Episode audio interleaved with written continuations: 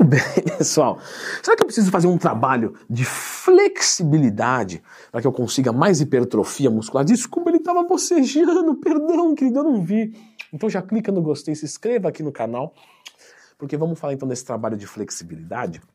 E aí, a gente já tem que partir de algo muito óbvio, né? Como que a gente consegue um grau de hipertrofia bom, recrutando essa musculatura em movimento? Isso é muito importante. Isometria não faz hipertrofia.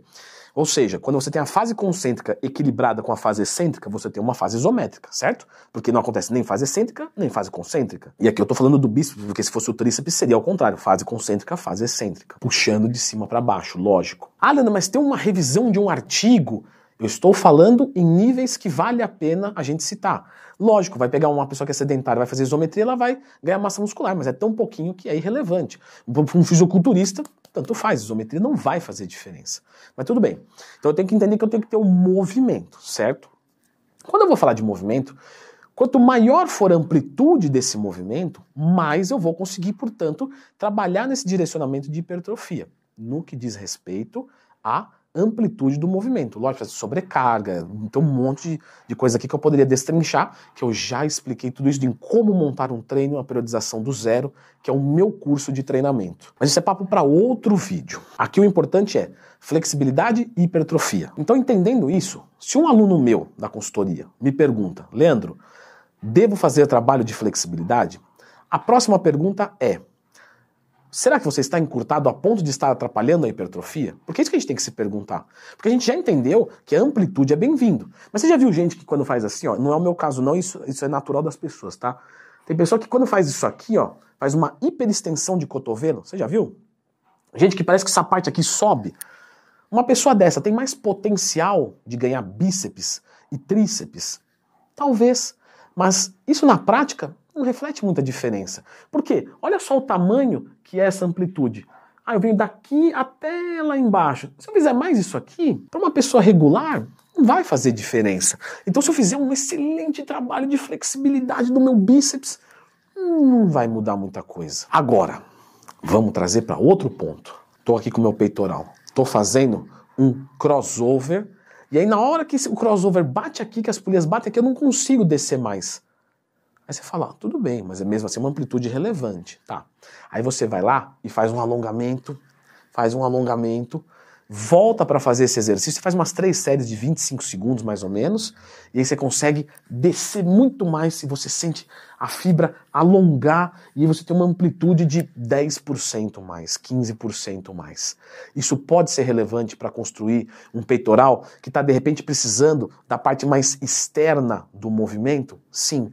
Ah, Leandro, mas é eletromiografia, eletroeletricidade mio músculo, grafia escrita, escrita do músculo, impulsos elétricos, está tudo certo. Eu também gosto, eu também consulto a eletromiografia, mas é o seguinte, para eletromiografia, se eu pegar aqui ó, e contrair o meu peito, pum, dá um picão lá no gráfico lá, e porque tem uma ativação motora. Eu ficar contraído aqui o dia inteiro, eu vou crescer meu peitoral? Não vou. Então a eletromiografia a gente tem que ter um bom senso na hora de fazer a leitura dela. Vem cá, querido. ok? Floquinhos voltou.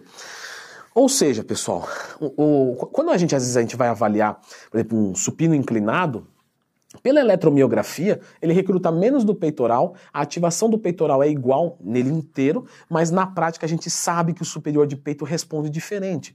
Então, a literatura vai fazer o quê? A gente respeita, mas na prática não é o que funciona. Então a gente vai ver que falta parte clavicular, a gente vai dar supino inclinado pro cara, não tem o que fazer e vai responder. Da mesma maneira, quando você está abrindo mais o movimento, está trabalhando mais as fibras externas e vem fechando, fechando, fechando, até o ponto de encontro aqui que trabalha bem essa parte, que não existe academicamente, mas a gente chama de miolo do peitoral. Isso isso está na prática. Isso qualquer atleta de alta performance pode comprovar para gente. E por que, que eu estou falando isso? Porque às vezes falta a pessoa encher aqui, mas ela não tem amplitude.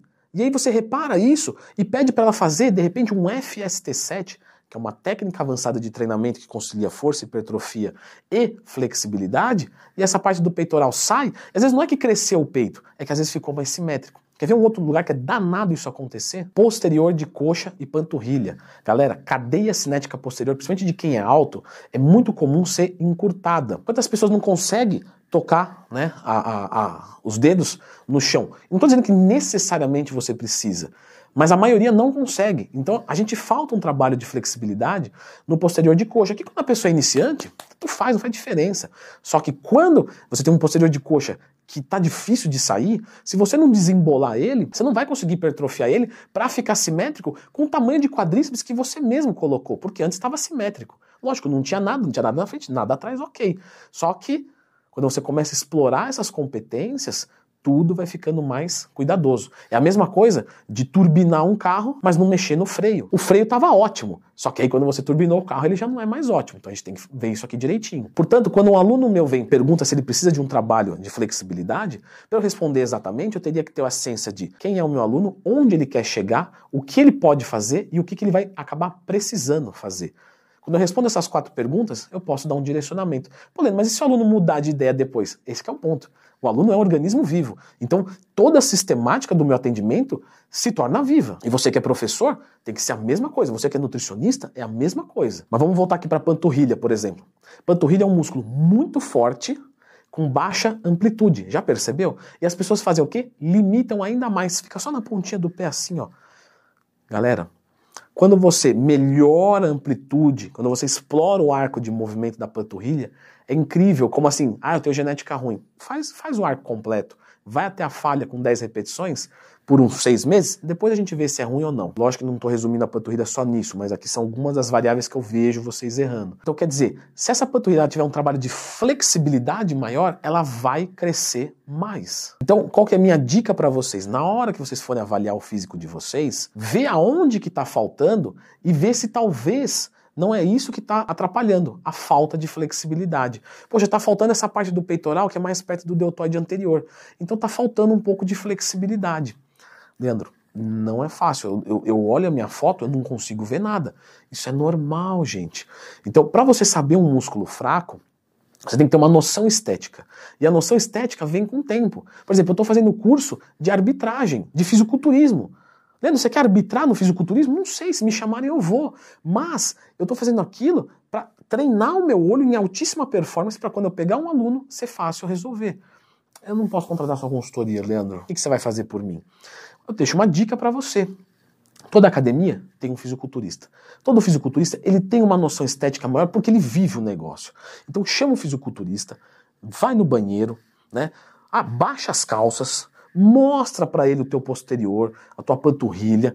Ele vai olhar e vai falar assim: olha, sei lá, falta glúteo. Vamos dar pau no glúteo? Ah, então vamos dar pau no glúteo. Deixa ele identificar para você a musculatura que está fraca. Leandro, e se ele não souber? Pois então vá, vá para o banheiro com dois fisiculturistas. Baixe a calça e peça para ele avaliar o seu posterior de coxa, a sua panturrilha, o que você tiver dúvida. E aí, se algum desses trabalhos indicar falta de flexibilidade, a gente pode colocar. Alguns locais são chaves, assim. Então, por exemplo, posterior de coxa é muito encurtado, panturrilha é muito encurtada. Bíceps, por exemplo, já é muito difícil, porque a gente anda relaxado. Então, normalmente a gente está com amplitude sempre máxima. Tríceps também, não tem ninguém que. Ai, não consigo fechar porque estou sentindo alongar aqui. Não, você fecha com tudo aqui. Você fala, beleza. Outro lugar que é muito encurtado também, adutor de coxa. Só que às vezes não faz diferença, porque o adutor do cara é bom. Então precisa ver onde você tem essa necessidade. Eu passo FST 7 né, para os meus alunos, então eu já vou meio que trabalhando a flexibilidade ali, cada semana de um local, e eu vou reparando se alguma foto eu percebo que está algo ficando para trás, então eu, eu, foco mais ali no FST. Lembrando que você não precisa só usar o FST7, é uma coisa que eu gosto de usar porque é um trabalho que junta flexibilidade e hipertrofia, porque a pessoa quer os dois. Mas às vezes tem que ser um trabalho específico só de flexibilidade, porque está num grau muito reduzido de amplitude, certo? Eu vou fazer o seguinte, eu vou deixar então aqui um vídeo sobre o FST7 para você conhecer essa técnica, tá aqui de graça para você. Sempre que tiver qualquer dúvida, escreva nos comentários. Vamos procurar o quê? Lendo Twin mais tempo.